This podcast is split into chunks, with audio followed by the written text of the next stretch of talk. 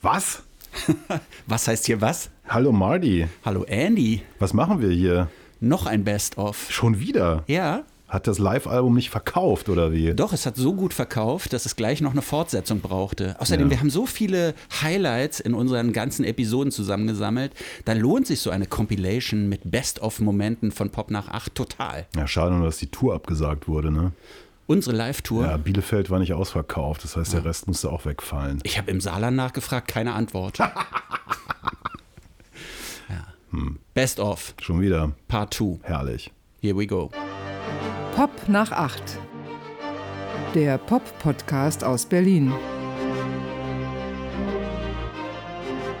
Das dreckige Dutzend. Das dreckige Dutzend. Irgendjemand hat uns als Bud Spencer und Terence Hill der Pop-Podcasts bezeichnet.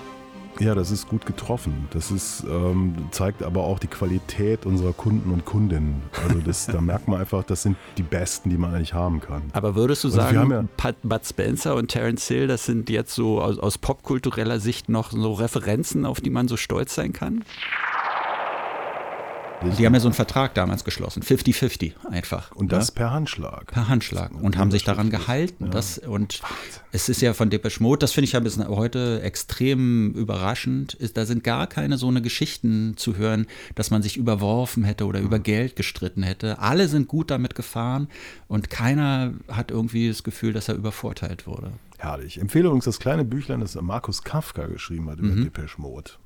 Der ist ja ein großer Depeche Mode-Fan, ne? Großer Depeche Mode-Fan und das äh, ist, sind so Fanbücher, die sind beim Kiwi Verlag erschienen. Da geht es äh, berühmte oder relativ berühmte Leute schreiben über ihre Lieblingsband. Ja. Und das Schöne an dem Buch ist, dass er eben auch berichtet, wie das damals war, als Jung Goth äh, in der, ich glaube, bayerischen Provinz, da ja. kommt er irgendwo her, auf die Fresse zu kriegen von Leuten, die einfach es nicht gut fanden, dass man anders aussah ja. und überhaupt. Und äh, nettes kleines Büchlein. Die Haare waren immer so ein großes Thema, ne? Ja, die Haare und äh, die, die Schminke. Die Schminke, ja. Männer, die sich schminken. Genau. Ja. Und dann in Berlin aber trotzdem nicht in den angesagten Club reinkommen. Ja, weil Was? da vielleicht, das sind ja dann subtile Unterschiede, woran man dann ja. merkt, ob jemand vielleicht dahin gehört oder nicht dahin gehört. Ich glaube, der Türsteher in dem angesagten Berliner Club hat ihm gesagt, du siehst aus wie ein Panda-Bär, du kommst hier nicht. das war irgendwie die Augenschminke, ja. Ja, früher war alles besser, früher war alles schön, aber früher gab es noch keine Podcasts. Aha. Was heißt das? dass äh, wir am schönen Jetzt mitarbeiten mit mhm. dem tollen Podcast Pop nach acht, ja. der jetzt schon wieder zu Ende ist. Echt? Ja. Ach so. Ja. Haben wir schon wieder eine Dreiviertelstunde geredet oder was? Ne? Ja. Wahnsinn. Ich. Wenn nicht. War wieder eine sehr gute Ausgabe, die du hier abgeliefert hast, ja, finde ich. Also deswegen nennt man mich ja auch Andreas Müller. Mhm. Und mich Martin Böttcher. Ach so. Es ist irgendwie interessant, diese Kochbuchgeschichte. Also ich interessiere mich sehr für die Geschichte der Black Panther Party. Ja. Also als, als äh, natürlich politisches, aber auch popkulturelles Phänomen. Black Panther Party Mitte der 60er Jahre äh, in der Westküste der USA gegründet. Militante Widerstandsgruppe. Ähm, die sich halt äh, bewaffneten, um sozusagen der weißen Polizeigewalt Klar. ohnehin der vorherrschenden Mainstream-Politik irgendwie entgegenzustehen. Ja es ist natürlich alles sofort diskreditiert worden und darüber ist viel vergessen worden, dass sie tatsächlich tolle Sachen auch gemacht haben, wie ähm, Essen herbeizuschaffen für Kinder, die halt aus schweren, ja. schlechten Verhältnissen kamen und so Bildung, äh, man sich versucht um Bildung zu kümmern und haben natürlich ziemlich cool ausgesehen, also mit ihren Lederjacken und dem Klar, die schon stylisch. Und, ne? Stylisch. Und kann man natürlich sagen, man kann auch von der anderen Seite gucken, sagen, das sind Terroristen, also das mhm. sind äh, bewaffnete Terroristen, die da irgendwie äh, Sachen auch gemacht haben. Und es, es gab tatsächlich auch Tote, allerdings wesentlich auf Seiten der Black Panther, muss ja. man sagen. Und ähm, Ende der 90er Jahre gab es in New York eine große Renaissance also der, des Interesses an dieser Geschichte. Ja. Vielleicht auch, weil ähm, klar war, dass äh, Tupac zum Beispiel kommt aus einer Familie, also seine Mutter war Black Panther-Aktivistin mhm. und, und das, das wurde dann auch in Buchform mal ja. und es gab eben ein neues Interesse. Ja. Und ich war dann bei einer Veranstaltung, wo ein paar von den Überlebenden ähm, tatsächlich auftauchten, darunter Bobby Seale, ja. der in Oakland tatsächlich 1966 dann neben, neben Huey P. Newton wichtige Figur war. Und das war ein richtig harter Knochen ursprünglich mal. Ne? Das war so, ich will jetzt nicht sagen, nicht der Andreas Bader, der Black Panther, das ist Quatsch, das kann man überhaupt nicht vergleichen. Aber schon so ein Straßenkämpfer, oder? Harter Typ. Und dann kam irgendwie raus, dass der so, äh, hat sich dann ja auch irgendwie von dem ganzen Zeug so ein bisschen zurückgezogen und so und äh, hatte dann im lokalen Fernsehen von Oakland, ich glaube so in den 80er Jahren, eine Kochshow. und er sieht äh, oder sah damals auch tatsächlich wie so ein Daddy aus, ein Ja. Schnurrbart, ein bisschen Wampe und so. Und es gibt auch von ihm diverse Kochbücher. Ach, Wieso? ich Ich weiß nicht, so äh, blaue Bohnen mit. ja, das ist ja dieses Ding, was ich meinte. Es muss mit dem Image irgendwie so, so übereinstimmen, ne? Zum Beispiel Olivia Newton-John, wir kennen sie, ne? Von Ja. Let's Get Physical oder auch aus dem Grease Musical zusammen mit John Travolta, hat auch ein Kochbuch in den USA veröffentlicht und sie ist ja Krebsüberlebende. Ne? Also geht es da drin in diesem Kochbuch natürlich um Healthy Living oder Healthy Cooking sozusagen. Ne? Leute aus der Country-Szene, die Kochbücher da veröffentlichen, da ähnlich wie bei Boss Hoss, muss es natürlich immer um Grillen gehen und ums Ja. Fleisch. Was, was, was würde im Helene Fischer Kochbuch stehen? Was würde im Helene Fischer Nicht Kochbuch viel. drin? Nee, weil sie, glaube ich, wir wissen das ja, sie will niemanden auf den Schlips treten. Ach so. Und ja, und deshalb, wa- was sind denn Gerichte, die, also wenn sie Fleischgerichte nehmen würde, wären die äh, Vege- Vegetarier und Veganer wären abgestoßen. Das kann sie nicht riskieren. Ja.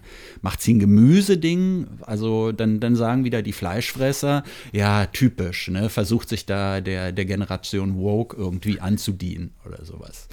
Ich weiß es nicht. Wahrscheinlich hat das, hat das nur eine, eine Seite. So. Ein Glas Wasser. oder eine Kanne Öl, weil sie ist ja gar kein, sie ist ja ein Roboter. Sie ist ein Roboter, aber glaubst du nicht, da wäre zum Beispiel so, als, so, so Traumspeise als Nachspeise, sowas könnte ich mir vorstellen. Traumspeise? Traumspeise. Ja. Ja, was sagt sie immer? Ähm, sie, hat ja, die hat doch immer diese Floskel, so dieses. Ihr Lieben. Äh, ihr Lieben, ja, und ich kann es nicht glauben, ich kann es nicht fassen, ich bin überwältigt und so. Und Genau, so, so völlig leere Worthülsen. Ja, also ir- irgendwie alles, also Schaum, vielleicht so, so Mousse au Schaum. Nee, Scha Mousse ist ja Schaum. Ja, Schaum und Traumspeise. Das ist Schaum die und Nachspeise. Aber was würdest du als Vorspeise bei ihr geben? Kaltes Wasser. Nüsschen? Sie ist nicht so ein Nüsschen-Typ, ne? Nee, ist kein Nüsschen-Typ. Nüsschen, Nüsschen ist da nicht so das Richtige. Hat jemand Supp- überhaupt schon mal- Suppentyp ist sie ja auch nicht. Man weiß überhaupt nicht, was sie für ein Typ ist. Hat die jemand schon mal Essen sehen überhaupt? Ich nicht. Gibt es da irgendwie. Was Ich habe sie, noch, ich hab sie noch nie in einem Raum gesehen, wo Essen ist. Das ist alles sehr verdächtig. Das ist ja übrigens ein unique selling point in diesem Podcast. Wir reden gerne von früher, Mhm. äh, auch über Zeiten, die noch analog waren, also die auch nicht im Internet nachzufinden sind, zum Glück. Ja. Das ist dann auch lehrreich für, für jüngere Hörerinnen und Hörer. Sagt man eigentlich Hörerinnen und Hörer oder sagt man Kunden oder Klienten oder User? Also Kunden würde ich noch nicht sagen, weil wir noch kein Geld verdienen. Ja. Aber das wird dann kommen. Irgendwas sind dies die Kunden. Ja.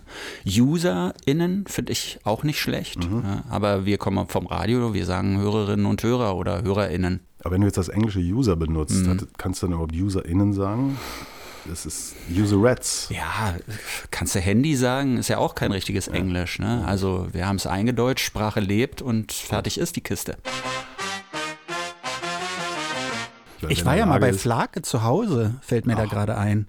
ja. das ist ganz interessant. Flake ist ja eigentlich so, so das fünfte Rad am Wagen, könnte man sagen. Also fast so als das, was der da macht an seinem Keyboard für Rammstein, ist musikalisch vielleicht gar nicht so wichtig. Ja, gleichzeitig gehört er natürlich irgendwie zur Show dazu, ähm, aber der ist sonst unglaublich umtriebig. Das ist ja derjenige, der so am meisten in die Öffentlichkeit geht. Der hat eine eigene Radiosendung und er schreibt Bücher und dann macht er Lesungen und in diesen Büchern schreibt er immer sehr frei. Und als er eins dieser Bücher geschrieben hatte, ich glaube der Tastenficker, da hatte ich mit ihm gesprochen und da hat er mich in seine Wohnung eingeladen im Prenzlauer Berg. Ist so eine, so eine Erdgeschosswohnung und er sagte, das ist die Wohnung, wo seine Familie, also auch seine Eltern, schon noch zu Ostzeiten drin gewohnt haben. Er wohnt eigentlich ganz woanders noch, aber er hält diese ganze Zeit diese Wohnung so als, als Zweitwohnung. Da, da kann man dann Leute empfangen, zum Beispiel für so eine Interviews oder weiß nicht, da schraubt er auch manchmal in seinen Autos irgendwie rum, glaube ich, so vor der Tür.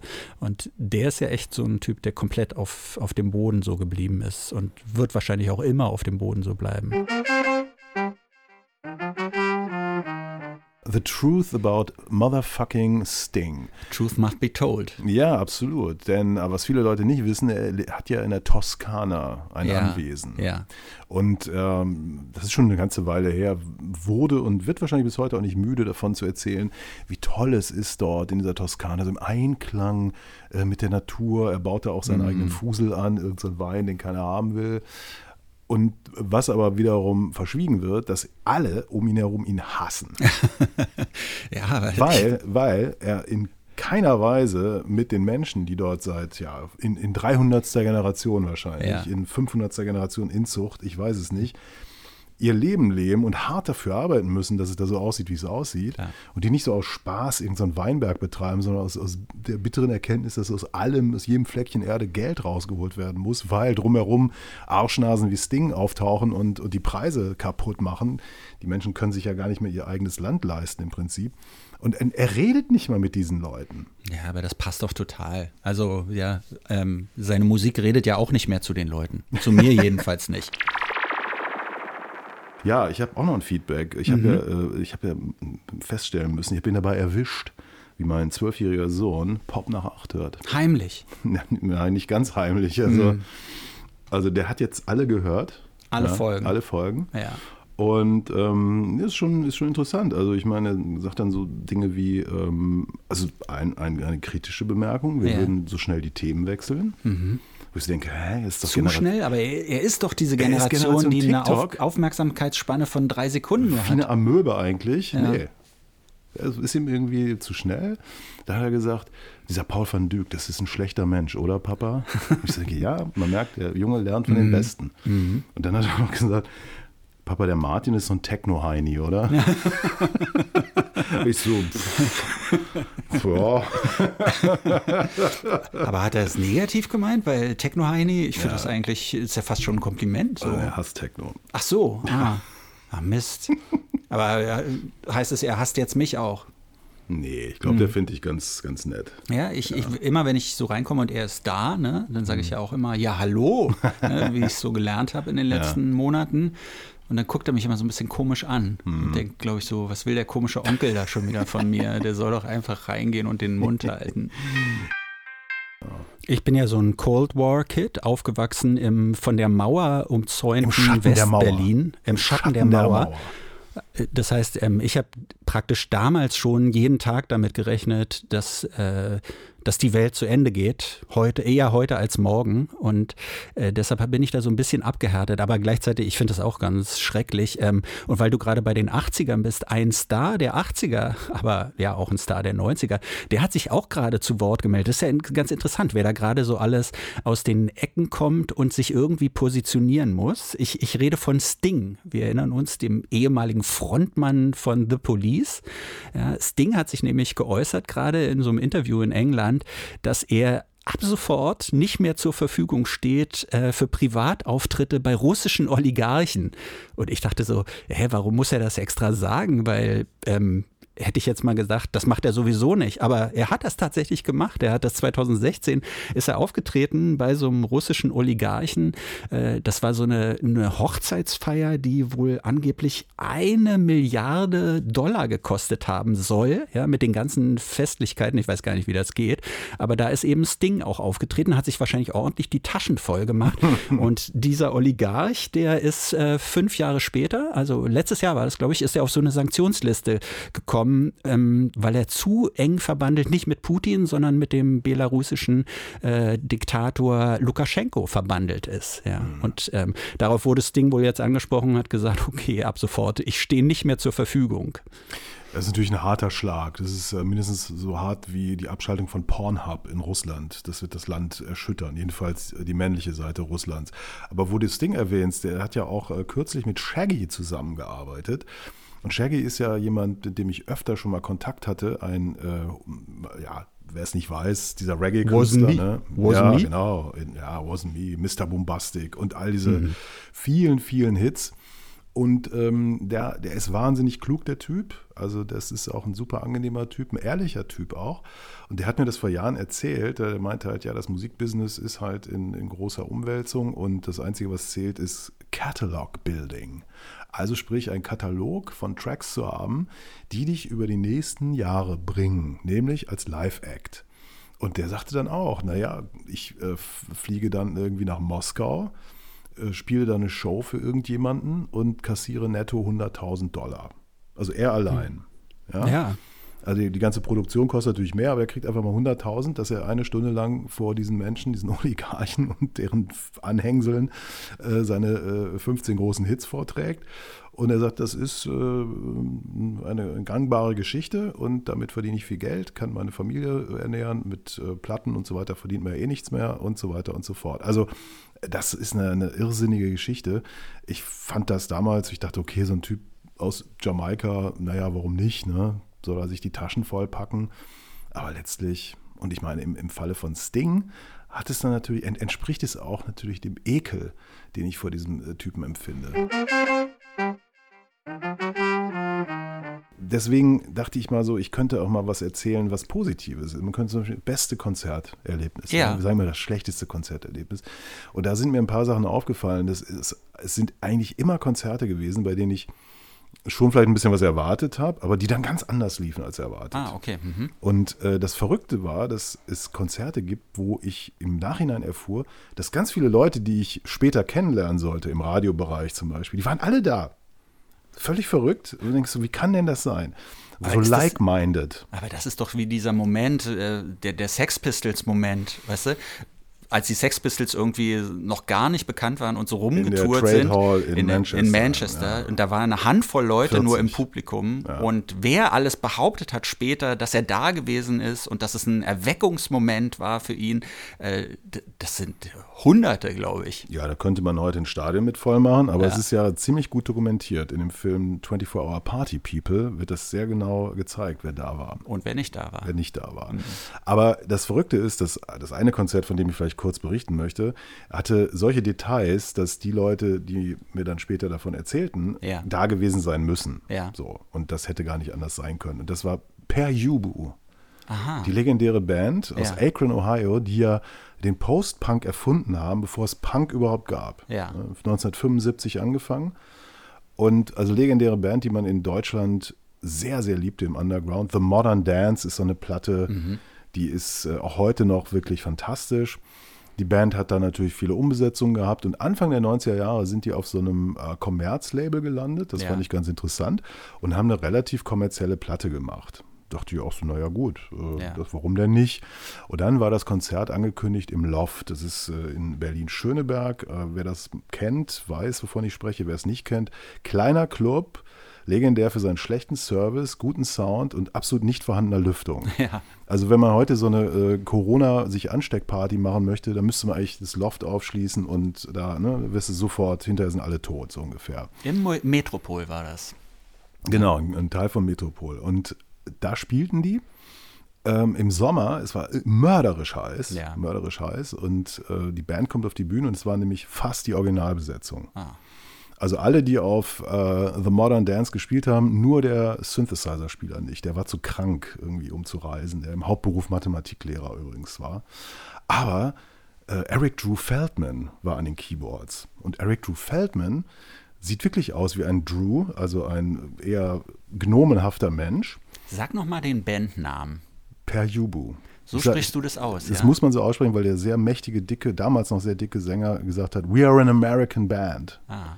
Nicht per Übü. Ja, so habe ich die nämlich immer genannt. Darf man nicht. Darfst du aber nicht in, in, im, im Beisein von David Thomas. Ah, dem kriegst du gleich von, einen auf den Deckel. Kriegst du, aber richtig, der kann ja richtig fies sein ja. auch. Ne? So.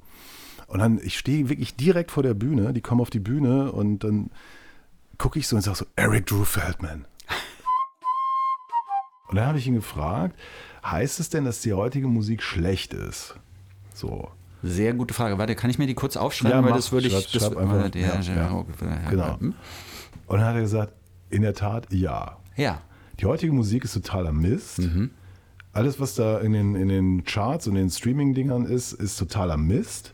Naja, vielleicht nicht alles, sagt er. Also mhm. gibt wenige Ausnahmen. Und dann kommen so Sachen wie, ja, äh, das ist so Produzentenmusik. Produzenten können jeden irgendwie toll klingen lassen. Ja. Ähm, wo sind eigentlich die Gitarren? wo sind eigentlich die richtigen Bands? Mhm. Gut, es kämen schon irgendwie ein paar hoch und so. Und ähm, in den 50er Jahren, äh, in den 60er Jahren, das war noch richtige Musik und so. Und ich dachte, hey, wer spricht denn da? Hör mal, wer, ich dachte, ich spreche. Ja, ja. Aber es ist ein N20er. Aber was Ja. heißt es? Ist er früh vergreist oder bist du im Kopf noch ein N20er? Nein, ich glaube, dass die heutige Musik einfach schlecht ist. Ja. Übrigens, äh, Marius Müller-Westernhagen wollte mich doch besuchen, hat ja abgesagt, Hat ne? kaltherzig abgesagt. Ja, Ja, aber jetzt hat er wieder zugesagt. Ach. Und diesmal könnte es sogar klappen. Weißt du, woher ich es weiß? er hat Mm, Weil es in deinem Plan steht. Ja, aber er hat als allererstes hat er jetzt anfragen lassen, er braucht einen Parkplatz. Wie, was für ein Parkplatz? Sein Wagen, er muss so einen offiziellen Parkplatz haben.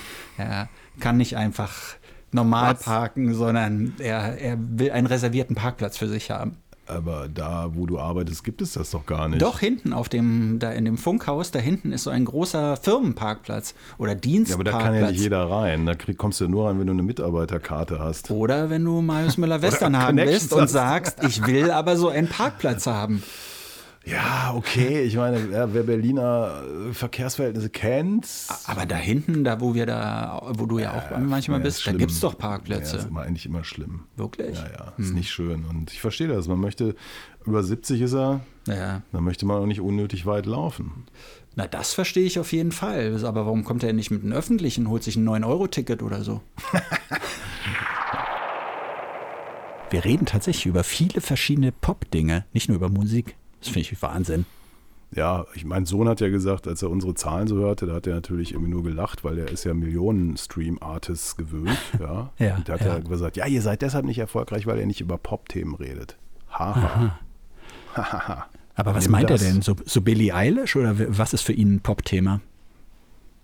Ich glaube, Pop ist für ihn alles, was irgendwie 500 Millionen Streams hat oder so. Ich verstehe, okay. Ja, jedenfalls nicht über Socken. Ja, du hattest noch was angekündigt. Es gibt ein neues Kapitel in der großen Sockenverschwörungstheorie. Und jetzt wird es wirklich gespenstisch. Also das ist wirklich, ähm, ich kann das ja gerne sagen, ich, ich habe ja eine Fernbeziehung, ja. Also meine Freundin wohnt nicht in Berlin. Und äh, so besuchen wir uns immer gegenseitig so, ne? je nachdem, wer gerade Zeit hat. Und die war kürzlich hier, mehrere Tage, und sagte plötzlich, ich habe hier ein Loch im Socken. So. Und zwar genau an so einer Stelle, wo die bei mir auch auftauchen. Und ich denke, sie sagt, das hätte sie noch nie gehabt. Sie hat es noch nie gehabt, dass, dass ihre Socken irgendwie so kaputt gehen. Und ich habe mir das angeguckt und ich sagte, das ist tatsächlich das Pattern. Das ist genau so wie bei mir. Und jetzt bin ich kurz davor, einen Schamanen oder eine Schamanin vielleicht mal zu kontaktieren, um hier eventuell Geister auszutreiben. Weil das ist doch ganz klar der Beweis, dass es äh, vielleicht gar nicht die Industrie ist, sondern dass hier bei mir Energien im, in der Wohnung sind, die Socken zerstören. Du merkst, dass ich hier so eine Pause extra hab stehen lassen, ne? Ich, telefonierst du schon einen Psychiater herbei, oder? Nee, ich wollte es einfach mal so stehen lassen und dachte so, vielleicht denkst du noch mal drüber nach. Vielleicht erzähle ich auch irgendwann mal die Geschichte, als ich im Voodoo-Laden in New Orleans bewusstlos umgekippt bin. Aber das ist eine andere Geschichte.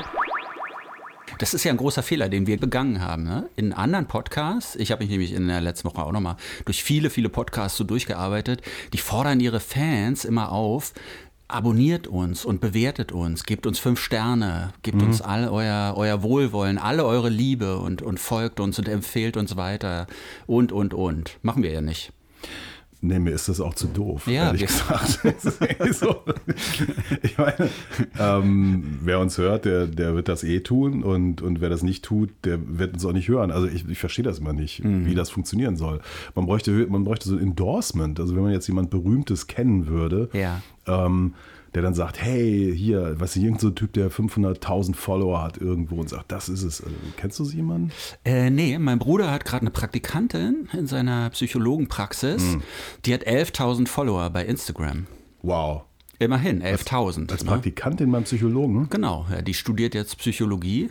Die, äh, die, die macht das andersrum. Wir machen das ja anders. Ne? Wir, äh, es gibt ja diese zwei Schulen. Die einen sagen, wir machen den Content und hoffen, dass wir, oder wir gehen davon aus, dass wir so guten Inhalt liefern, dass die Leute uns entdecken und uns dann folgen. Und dann gibt es die anderen, die holen erst ihre Follower mit irgendwelchen, ich meine, sie ist ein junges ziemlich attraktives, eine junge, ziemlich attraktive Frau, ist kein Mädchen mehr natürlich. Ja. Ähm, und die hat sich halt wie auch immer, diese Follower bei Instagram geholt und baut jetzt darauf auf, sozusagen. Cool. Mhm. Mein Sohn war ja jetzt im Fußballcamp, ja, Ferien und so, und hat in Mitte, bei Berolina Mitte im Fußballcamp mhm. gespielt und ähm, am letzten Tag und sagt, ich habe Bushido gesehen.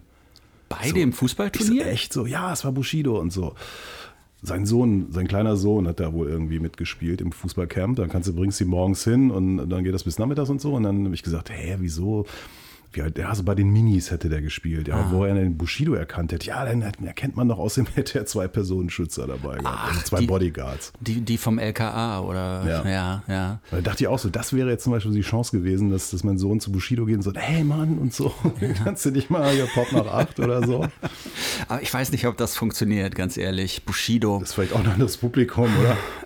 Könnte sein, ja. Wir reden auch gar nicht so oft über den Bushido-Arafat-Fall zum Beispiel. Na, warum auch? Ja, Gibt es ja auch nichts Neues, ne? Ich glaube, also, ja, doch, da gibt es dieser Prozess. Ja, es gibt immer, so kleine ja. Geschichten und, und ach, lass uns über was anderes reden. Ne? Vielleicht noch Zum, die Bewertung. Also ich habe ja. eine gelesen, da freut sich jemand auf die Ficky-Ficky-Folge. Ja, wann kommt die eigentlich?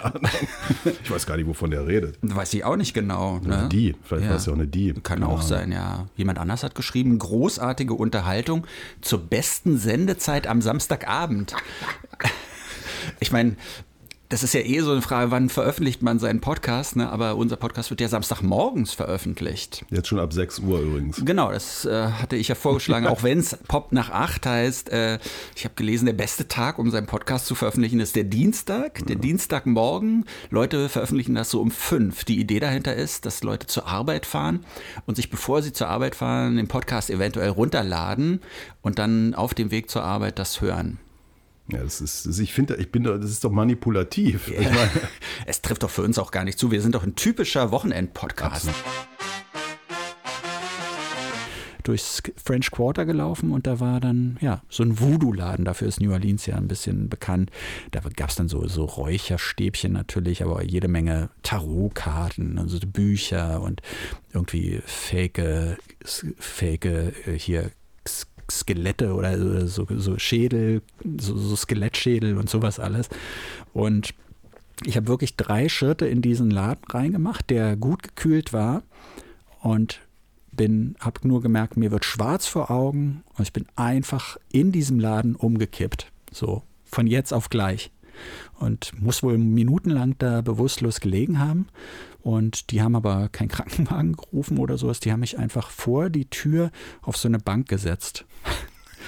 Und ja, sensationell. So, ja, lass den da. Und ähm, dann, als ich dann irgendwann wohl zu mir kam, ich hatte immerhin noch meine ganzen Wertsachen. Äh, dafür ist man ja dann schon so ein bisschen dankbar, wenn man unterwegs ist. Und äh, aber das ist so, ja, ich dachte immer, okay, das hat was zu bedeuten. Da waren dunkle Mächte am Werk, haben mich bewusstlos werden lassen im Voodoo-Laden in New Orleans, weil ich vielleicht gewagt habe anzuzweifeln, dass da wirklich Voodoo betrieben wird.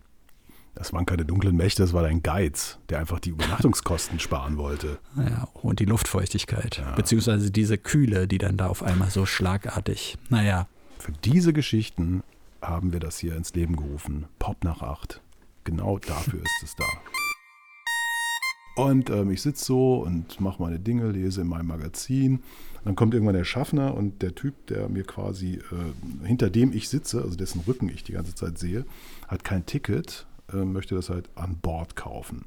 Geht eigentlich nicht mehr. Das hat die Bahn abgeschafft. Aber siehe da, in diesem Fall ging es noch. Und dann plötzlich dreht er den Kopf und ich sehe, es ist Till Lindemann also Sänger der Band Rammstein. Rammstein, Till Lindemann bei dir im Zug. Im Bordbistro. Im so. Bordbistro sogar. Half sich auch schon Getränke ein und so und dann bezahlte er äh, für das Ticket 61 Euro. Und es hm. ist halt, wenn du, äh, je näher du an deinen Reisetermin kommst, desto teurer wird das Ticket. Und im Zug selbst musst du dann offensichtlich nochmal einen Aufschlag bezahlen.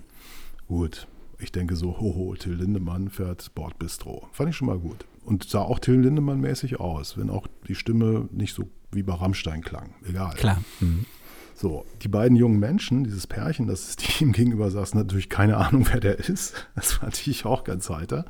Nur dieser angeheiterte Herr aus Brandenburg bemerkte auf einmal, oh, den kenne ich doch. Stand auf, ging zu dem Tisch und meinte so, ey, du siehst so aus wie der Sänger von Rammstein. und Lindemann so, Murmel, Murmel. Ja, sag mal, seid ihr eigentlich eine Brandenburger oder eine Berliner Band? Dann setzt er sich neben Till Lindemann.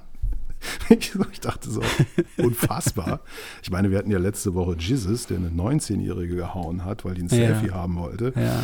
Ähm, in dem Falle hätte ich Lindemann äh, als Augenzeuge beiseite gestanden und gesagt, definitiv Notwehr. so, weißt du? Herrlich. Dann, der Typ hörte dich auf und sagte, ah, Berliner Band, ja, wo wohnst du? ja, von Zauberberg. Und ähm, bla bla. Ich, es, war, es war unfassbar. Aber wie endete das dann? Es hörte erstmal gar nicht auf. Und ich, ich, ich, ich, ich, mich, ich musste an mich halten. Weil ich denke mal so, ey, being Till Lindemann, ja, du willst jetzt, er ist dann übrigens auch in Leipzig ausgestiegen, du willst jetzt einfach im Bordbistro sitzen, du willst irgendwie dein äh, Käseschinken-Baguette und deinen Pilz genießen. Und dann kommt so ein Asi an und, und niemand erkennt dich, außer dieser Typ. So, dann kommt, was kommen muss. Kann man ein Foto machen? dann musste dieses junge Pärchen irgendwie ein äh, iPad oder was das war, irgendein Tablet äh, halten und dieses Foto zu machen. Und dann verzog sich der Typ endlich. Ah, ja.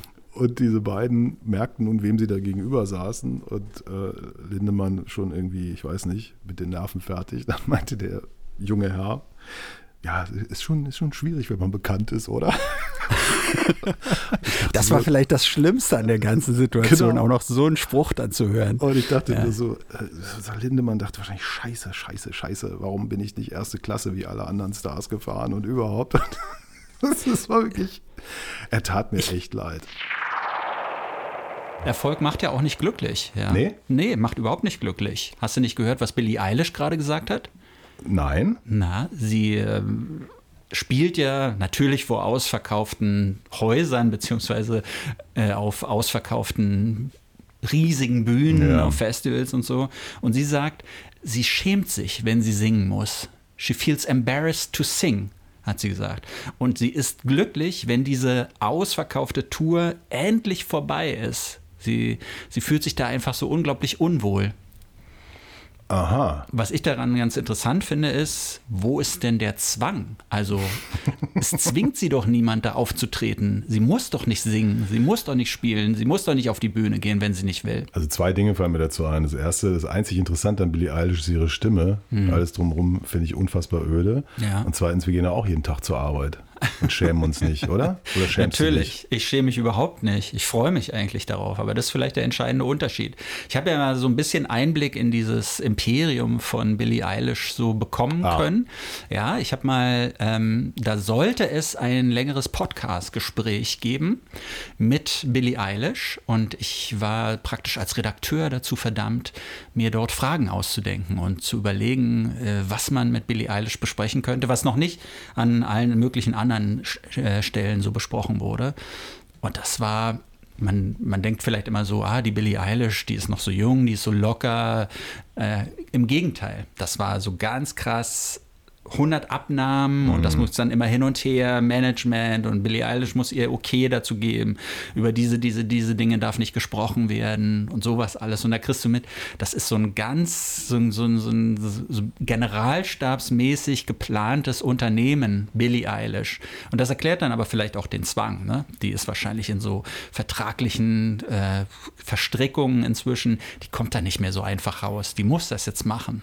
Ja, aber ich meine, das ist so, ich will jetzt nicht sagen Luxusproblem. Ich bin ja jemand, der immer dabei ist zu sagen, wenn es jemandem im Musikgeschäft schlecht geht, dann muss man ganz schnell eigentlich coachen oder Therapie anbieten mhm. äh, oder Mentoring oder was weiß ich, weil ich finde es so schlimm, wie ja bis heute eigentlich die Musikindustrie äh, Schaffende auspresst. Es funktioniert nach wie vor. Also es ist vielleicht nicht mehr ganz so schlimm wie vor ein paar Jahren. Mhm. Aber ähm, das ist schon bedenklich. Also ich meine hier der Drummer von Foo Fighters, der da vor ein paar Wochen gestorben ja. ist, ne? da, ja. hat ja auch keiner, man wusste, dass der halt sich alles Mögliche reinpfeift, dass der irgendwie unter Depressionen leidet. Aber der war immer so gut gelaunt. Ja, der hat ja genau. angeblich immer für die gute Laune gesorgt. Ja. Ne? Wo der war, war Sonnenschein. Aber hinterher war dann keiner überrascht, als mhm. er dann äh, ODte sozusagen. Und das, das sind so Sachen, da bin ich erschrocken, dass sowas in unserer Zeit immer noch passiert. Ne? Ich bin ja immer erstaunt, der ist ja mit Grimes zusammen, dieser nee, Sänger, dieser mehr. Musiker. Ist er nicht mehr. Ist Na doch, mehr. ist er doch aber irgendwie. Sie sind geschieden. Na, sie hatten gesagt, dass sie nicht zusammen sind oder halb zusammen sind, was immer das heißen soll. Ich weiß nicht, am Morgen zusammen, am Abend nicht zusammen oder so. Aber dann hat Grimes doch vor einigen Wochen, hat doch ein Kind bekommen von ihm. Noch. Obwohl sie eigentlich nicht mehr zusammen war. Ausgetragen von einer Leihmutter. Ja, das sind was? Geschichten, die kennst du gar nicht. Ne? Und was ich mir bei dieser ganzen seltsamen Geschichte von Grimes und Elon Musk, was ich mich da immer frage, ich habe mal Grimes vor Jahren beim Festival gesehen, da hat sie in der Kirche in Austin, Texas beim South by Southwest Festival, ist sie aufgetreten, da war sie der heiße Scheiß, ja, da hat man sich wirklich ganz viel von ihr versprochen und dann hat sie ein paar Jahre später Elon Musk kennengelernt, ist mit ihm zusammengekommen und die Musik ging total den Bach runter. Das wurde immer schlechter und schlechter. Und deshalb würde ich sagen, Elon Musk ist ein negativer Faktor in der Popkultur. Okay, aber vielleicht liegt es einfach daran, wenn du plötzlich als dann Partnerin von Elon Musk Zugriff auf Unsummen von Geld hast, mhm. dass du dir einfach auch keine Mühe mehr gibst, um richtige Musik zu machen. Weshalb, wir haben es ja auch in der letzten Folge angesprochen, wir eigentlich ganz froh sein können, dass uns niemand Geld gibt, weil wir dadurch einfach auch unsere Freshness äh, bewahren. Ja, und gute Kunst ja. entsteht wirklich nur in der Armut, muss man auch mal dazu sagen und im Nachhall einer fast tödlichen Corona-Infektion, die ich ja hatte, wie sich manche erinnern. Das ist richtig. Das ist übrigens, glaube ich, so ein Moment, den eine Hörerin, ein Fan meinte, die uns geschrieben hat. Sie hat nämlich geschrieben, ähm, sie fühlt sich beim Hören unseres Podcasts so ab und zu peinlich berührt und muss sich dann so ein bisschen fremdschämen. Es hätte sich aber in letzter Zeit gebessert. Und äh, sie sagte aber auch, vielleicht gehört sie einfach nicht zu unserem Zielpublikum. Wobei ich immer noch nicht sicher bin, was unser Zielpublikum eigentlich ist. Und ich hatte so das Gefühl, also all das, was Sie da erzählen, hätte man auch in einer Stunde machen können. Ja, das ist ja das Geheimnis dieser längeren Podcast-Serien, ne? dass man das Material, was man hat, so ein bisschen strecken muss. Ich fand ihn sehr interessant, weil ich ja Ken Jebsen kenne. Ne? Persönlich. Ich habe ja längere Zeit mit ihm zusammengearbeitet beim Jugendradio und man muss sagen, er hat damals schon auch viele lustige Sachen gemacht. Er war ja immer so eine Art der Rasenreporter mit so einem Bananenmikrofon ist er rausgegangen. Das war später dann aber. Äh, ne, er, er, hat ja erst beim Fernsehen angefangen. Ne? Da hatte er so eine Sendung, da war er der, der Außenreporter, ich glaube für 100 Grad hieß diese Sendung. Mhm. Und dann später bei Fritz, da war er so im normalen also dem Jugendradio vom RBB, da war er so im normalen Tagesgeschäft, ist rausgeschickt worden, um lustige Aktionen zu machen. War immer so ein bisschen der Chaos-Reporter, hat wahllos Leute auf der Straße so angesprochen und hat ja, Schabernack mit hingetrieben. Ähm, das musste man sich erst mal trauen und er hat sich das alles so getraut, aber das war jetzt auch nicht der große journalistische Wurf, sage ich mal. Ähm, aber das kann ich hier an dieser Stelle schon sagen. Er war auch schon damals manchmal ein Kollegenschwein. Ja. Das kann ich bestätigen. Ja. ja. Ich, das war auch nervig, weil ich hatte damals auch als Reporter gearbeitet und äh, bei einer anderen Welle und ein Redakteur meinte immer so, ja, kannst du nicht mal so wie Ken Jebsen machen? und ich so, nein. Nein, auf gar keinen Fall. Ken Jebsen kann wie Ken Jebsen machen. Aber ja. warum sollte man das auch tun? Weißt du, das ist so Chaos um des Chaos Willens, ohne irgendeinen Mehrwert oder ohne, dass da irgendwie was rauskommt. Ein gnadenloser Selbstdarsteller. Ja, ich bin auch froh, dass ich es nicht gemacht habe, weil du weißt ja, was aus ihm geworden ist. Ne? Ja. Also. Aber wissen wir, was aus ihm geworden ist, wo er jetzt gerade ist? Keine Ahnung. Ich fand diese, diese These, eingegraben dass er mit den Russen was zu tun hat, dass die ihn vielleicht finanziert haben und so, das fand ich alles schon ganz interessant und spannend mhm. in dem Podcast selber. Tja. Campino ist ja auch so ein Typ, der irgendwie sich überall auch äußern muss. Der kann wohl auch gar nicht anders, hat mir eine Expertin gesagt. So weit gehend, dass er als ja Fortuna Köln und Liverpool FC-Fan vor Jahren, die meisten haben das gar nicht mehr auf dem ja. Schirm, plötzlich den FC Bayern gut fand. Mhm. So. Und das ist ihm alles jetzt verziehen und, und ich weiß nicht was. Dann gibt es äh, irgendwie beim, beim äh, äh, Rundfunk Berlin-Brandenburg einen Podcast mit den Ärzten, wo so ein Embedded Journalist naja. bei Konzerten, also zu Konzerten mitgefahren ist und dann immer so berichtet. Natürlich auch vollkommen unkritisch. Äh, plötzlich ist Bettina Wegner äh, die in einem Film porträtiert wird, irgendwie the shit. Und ich denke mir so, sag mal, Leute, was ist hier los? Wobei ich würde jetzt Bettina Wegner nicht ganz in diese tote Hosen-Ecke packen. Ähm, so viel habe ich von Bettina Wegner nicht gesehen. Ne? Ähm, aber ich habe natürlich diese Doku gesehen und es sind so kleine Hände, du sollst sie doch nicht schlagen.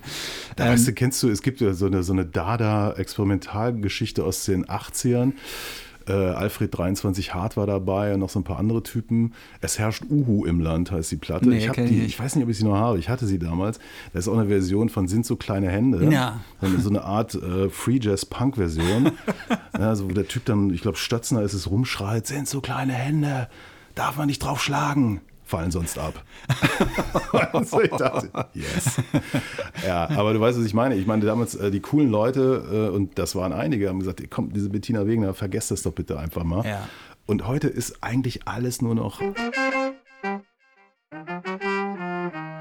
Ich habe das ja schon mal erwähnt, dass äh, ich gucken kann, wer uns wo zuhört. Also auch äh, welche Geschlechter, welches Alter. Also natürlich immer nur dann, wenn die Leute jeweils bei ihren Anbietern, wo sie das dann abhören, entsprechende Infos gegeben haben. Andreas Müller und BKA haben eure Daten ja, da. Genau. Kleine Referenz zur letzten Folge. Wer sie nicht gehört hat, kein Problem. Überall, wo es Podcasts gibt, kann man das nachhören. Tatsächlich. Ja, ja. Zu jeder Tages- und Nacht, zur besten Sendezeit sozusagen. Es ist nicht mehr so wie im Radio früher. Genau, und ähm, das Spannende ist, wir werden international wahrgenommen, also das mhm. kann man sehen. Also natürlich unser Schwerpunkt ist Berlin, dann Nordrhein-Westfalen und dann geht es immer so weiter runter in Deutschland. Und kürzlich, der Kollege Dennis Kastrup lebt ja in Kanada. Ja. Und ich habe immer gefragt, wer ist unser kanadischer Hörer? Und dann habe ich mal geguckt und in der Provinz Quebec werden wir, und dann sagt, das bin ich, hat er gesagt. der Einzige, ja. Und ja, ich habe ja diesen Kumpel, der in Japan lebt, ne? Ja. deshalb werden wir, glaube ich, manchmal in Japan gehört. Aber was ist mit dem Saarland? Hat sich mal jemand aus dem Saarland gemeldet? Fantastisch. Ne? Ich habe das ja in einer der letzten Folgen gesagt, Saarland null. Im Saarland hört uns niemand. Ja. Und wir haben dann ja auch gleich Vorschläge gemacht, was man mit dem Saarland machen könnte, weil man es offensichtlich ja nicht braucht. Wahrscheinlich gibt es ja auch kein Internet oder irgendwie sowas. Oder sie wissen gar nicht, was es dass es Podcasts gibt. Ich, ich, wurde auf meine ziemlich despektierliche Äußerung angesprochen, dass ich meinte, man könnte das Saarland ja kampflos den Russen überlassen. Ja. Das kam nicht gut an. Und da hat jemand äh, bei mir im Schwimmverein, hat mich angesprochen und meinte, und, habt ihr schon Morddrohungen aus dem Saarland bekommen? Und ich meinte, ja, wie denn? Uns hört ja niemand im Saarland, nach wie vor nicht. Es hat sich auch keiner gemeldet, oder? Es hat sich niemand gemeldet und ich vermute, das Saarland gibt es überhaupt nicht. James Blunt kann ja richtig Gitarre spielen, ne? Ja, also hat er bei der Armee so ein bisschen. Ja, hat er vor, während und nach der Armee, glaube ich, gemacht. Ich finde den ja wirklich lustig, muss ich sagen. Bei Twitter ja, der seinen, ist lustig. Mit seinen Sprüchen. Also, wie er sich und auch seine Fans oder seine Hater vor allem so, so auf die Schippe nimmt. Ich finde das schon richtig gut. Der hatte sich ja jetzt geäußert, als es diesen Streit gab wegen Neil Young und Joe Rogan bei Spotify. Vielleicht nochmal ganz kurz die Geschichte erzählt. Joe Rogan ist ich weiß nicht, ob man den so in die Rechts-Links-Ecke stecken kann, aber er ist schon eher so ein, ich sag mal, ein eher rechter Querdenker, sowas in der Art. Populist, kann man ja, sagen. Ein Populist, ja, das ist vielleicht ganz gut. Und ähm, in seinen Podcasts auch das N-Wort auf, relativ oft. Ähm, er selber ist aber auch so, so ein Gegner von, ja, von Corona-Maßnahmen, so kann man sagen. Und Neil Young, diese, diese Koryphäe, dieses, diese Ikone eigentlich der Musik, der hat gesagt, das geht nicht, dass er bei Spotify ist und Joe Rogan gleichzeitig. Äh, Spotify müsse sich entscheiden. Und Spotify hat dann, glaube ich, gesagt, wir respektieren Neil Young und äh, erlauben ihm seine Musik darunter oder nehmen seine Musik darunter. Ja, ähm, und daraufhin hat James Blunt getwittert, dass er seine Musik nicht zurückziehen wird, sondern er hat damit gedroht, äh, wenn Joe Rogan da bleibt, dann wird er neue Musik veröffentlichen und die wird dann bei Spotify dann auch zu hören sein. Das ist so seine Art von Humor. Äh, ich weiß nicht, die Musik ist natürlich ja, das ist ein schönes ja, Beispiel. Schönes Beispiel von toller Typ, aber scheiß Musik. Ne? Ja. Und äh, das ist ja ein schönes altes Thema von mir. Menschen, die bösartig oder schlecht oder eklig sind, deren Musik kann ich auch nicht gut hören, ehrlich gesagt. Dieses Gespräch, das war schon krass. Der Anlass war, es gibt ein neues Comic ja, ah. über Monarchie und Alltag. Dieses ja, ikonische Werk der Fehlfarben, was 1980 äh, aufgenommen wurde. Und Peter Hein sollte mit mir über dieses Comic sprechen, wie er das so findet. Und er sagte, er war stinkig, ja, als er es gesehen hat, weil als allererstes die haben Fehlfarben mal wieder übertölpelt die Leute, die dieses Comic gemacht haben. Sie haben nämlich angefragt, hättet ihr Interesse daran, dass es einen Comic gibt über die Fehlfarben? Und sie meinten so, ja, warum denn eigentlich nicht? Aber sie wussten nicht, dass es nur über Monarchie und Alltag gehen soll. Und er sagte dann zu mir, er findet das echt so furchtbar, immer über die alten Kamellen zu sprechen. Ihm fällt da auch gar nichts mehr ein. Manchmal, wenn er so Interviews gibt, denkt er sich irgendwelche Sachen aus, die er dann behauptet, nur damit sowas halbwegs Interessantes gesagt wird. Ich habe hier mal einen Ausschnitt aus dem, aus dem Gespräch. Es geht ja immer nur um den alten Mist. Aber egal, wir verkaufen ihn jetzt. Wir machen immer noch, also mal Fehlfarben, mal andere Band, also Family Five habe ich in der Zwischenzeit immer gehabt und seit etlichen Jahren machen wir alle, alle drei Jahre, fünf Jahre, was weiß ich, also immer irgendwie neue Sachen und so weiter und werden immer auf diese, auf diese Monarchie reduziert, die eigentlich auch nur auf dem aufbaute, was wir alle anderen davor auch schon hatten. Also das war ja für, für jeden von uns noch nicht mal so ein Debüt. Ne? Das war ja so, ähm, wir waren ja so eine, so eine Art gefakte All-Stars-Band. Also wenn sich so Leute, die uns nicht kennen, dann erstmal darüber praktisch an uns herantrauen, das ist natürlich immer ganz okay. Ja, das ist also Peter Hein von Fehlfarben. Ja, es ist äh, irgendwie alles in allem eine ziemlich erbärmliche Veranstaltung, muss ich sagen. Aber glaubst du, dass der Punk wirklich so eine Reaktion auf diese Art von Musik war? Das, das ist immer so ein Mythos, der erzählt wird. Ne? Die Punks hatten einfach keinen Bock mehr auf Pink Floyd, auf, auf ellenlange Gitarrensoli, auf so glattgeschliffenes wie von den Eagles. Und deshalb ist der Punk losgebrochen und hat irgendwie versucht, die, die Musikwelt zu revolutionieren. Das wird ja immer erzählt und ich halte das ich, ich kann das, ich glaube, dass das ein Mythos ist. Ich glaube, dass das überhaupt nicht so war. Natürlich ist es ein Mythos. Also erstens ist, sind die Grundlagen oder es gab schon Punkbands, bevor es diesen Begriff überhaupt gab und bevor es dieses Album überhaupt gab. Und ähm, es gibt in England schon 1971 Bands, die irgendwie sagen, wir können diese ganze Hippie-Scheiße nicht mehr ertragen und machen irgendwie so eine brutalistische Hau drauf Musik, aber das hat damals sich irgendwie nicht so richtig verkaufen wollen, ja, komischerweise. Ja. Einfach weil ähm, alle, die Musik kauften, genau diese Hippies waren, die von solchen Bands abgelehnt wurden.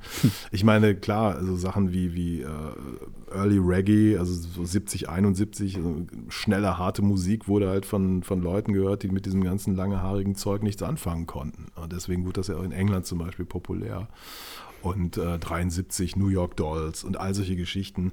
Also der Punk wurde nicht wegen dieser Platte erfunden, aber ähm, wenn man auf die Charts guckt, wird man auch sehen, dass Punk nie erfolgreich war. wenn du guckst, naja. was sich 77 äh, verkauft hat, dann äh, waren das nach wie vor aber Bee Gees und die fucking Eagles. klar, klar. Und trotzdem hat jemand mit den Sex Pistols Geld verdient. Ne? Weißt du, was ich immer sage, wenn ich den Musikern und Musikerinnen begegne? Das erste Nein. wie geht's? Nein. Wie geht's? Ach, wirklich? Ja. ja.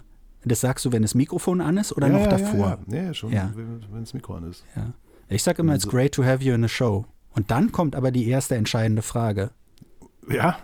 Ja, sowas wie, Ihr Album heißt Fear and Anger. Wovor haben Sie Angst?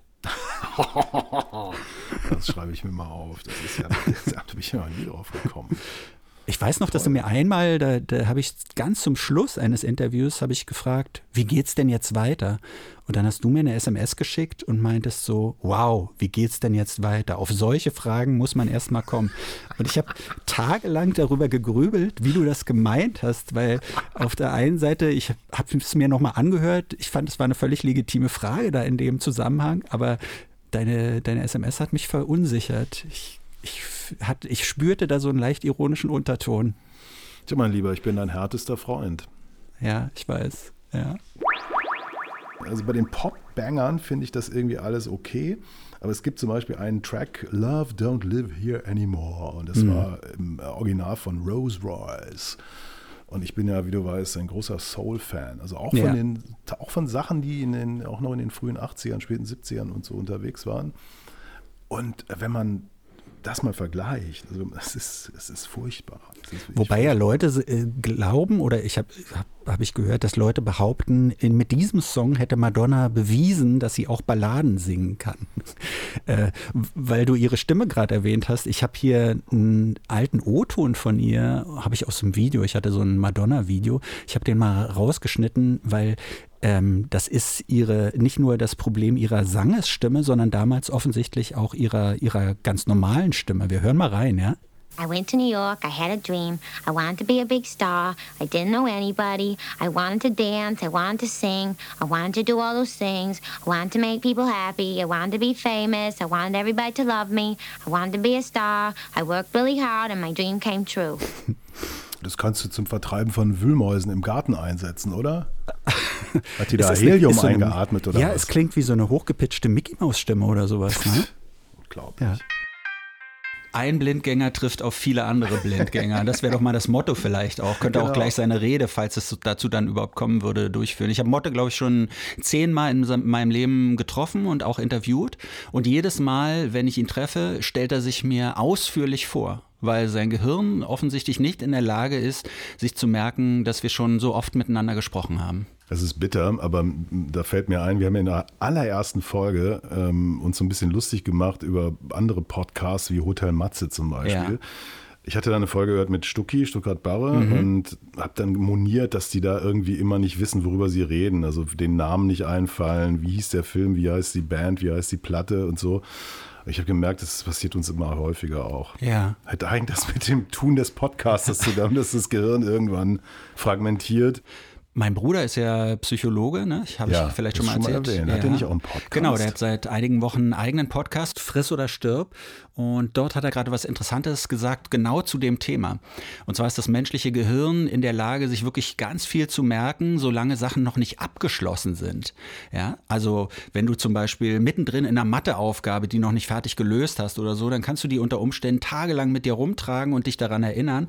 Aber wenn du sie fertig gelöst hast, dann hakst du sie ab und kannst dich an nichts mehr da erinnern. So funktioniert unser Gehirn. So hat er mir das erklärt. Fantastisch. Das ist für die Psyche nicht so gut, weil wenn wir so im alltäglichen Leben, was weiß ich, Streitigkeiten haben und, und die nicht abschließen, dann beschäftigen die uns auch die ganze Zeit und saugen so Energie aus uns raus. Ja, deshalb ist es eigentlich immer gut, Dinge irgendwie auch zum Ende zu führen. Dann beschäftigen die uns nicht und dann ist da Platz für Neues. Also Matheaufgabe wird mir nicht passieren, ich würde sofort weglaufen, wenn ich eine sehe.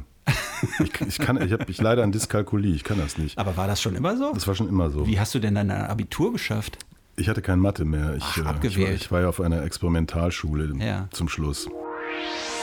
Ich wohne ja in einer Gegend, die komplett durchgentrifiziert ist, Mhm. fast schon. Es gibt keine alten Leute mehr. Also ich bin der Älteste inzwischen, was echt bitter ist. Aber es gibt noch so einen letzten deutschen, echten deutschen Assi in dem Abschnitt meiner Straße. Und das sage ich so mit allem Respekt. Er hat durchgehalten, ich weiß nicht wie. Und das ist so einer, den würde ich gerne in Kunstharz gießen. So, wenn Leute mal in 20, 30 Jahren wissen möchten, was ist denn so ein deutscher Westberliner Asi gewesen? Das ist der Typ. Das ist so, so ein stiernackiger Hohlkopf. Oh, fantastisch. Und am Tage, als dann die Nachricht kam, Mietloff ist gestorben, saß ich, Fenster aber auf, weil schönes Wetter und höre plötzlich einen infernalischen Lärm. Und schräg gegenüber auch Fenster auf und er pumpte Meatloaf. Ich dachte, ja, das ist es, das, das in a nutshell, ja. Das Aber was hat er zusammen. gespielt? Bad Out of Hell oder Bad Out of Hell 2? Er hat- ich, I er hat would do der- anything? Hat, genau aus dem zwei, aus dem Album, der hat nicht mal aus dem ersten gespielt. Ja. Ich dachte, das ist so, das passt so hundertprozentig. Und dann gab es natürlich die ganzen Nachrufe und der Hinweis, dass das 1977 ja, das größte Album überhaupt war. Es gilt als einer der bestverkauften Alben der bisherigen Popgeschichte. Das fand ich spannend, weil 77, da denken wir doch so an Punk-Revolution. Ne? Und dann wird einem nochmal klar, nicht äh, Nevermind the Bollocks oder das erste Damned-Album, das war eh schon 76 oder Clash oder so, dass das das Zeug war, was, was around war, was verkauft war. Nee, das, das stand halt in den Zeitungen.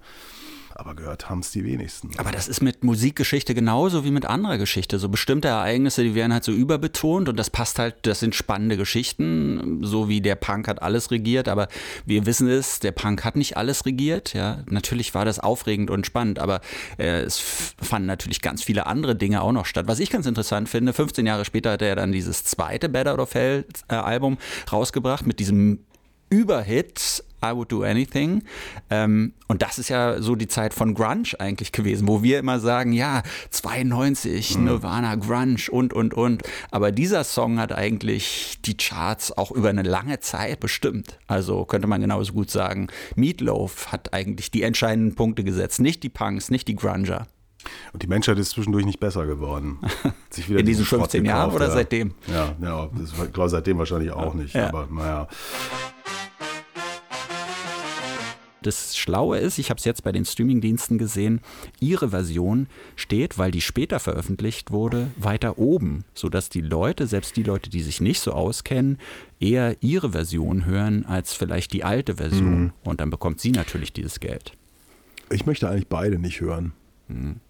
Ich war auch, muss ich sagen, echt enttäuscht. Äh, Taylor Swift ist für mich aber auch so ein typisch amerikanisches Phänomen.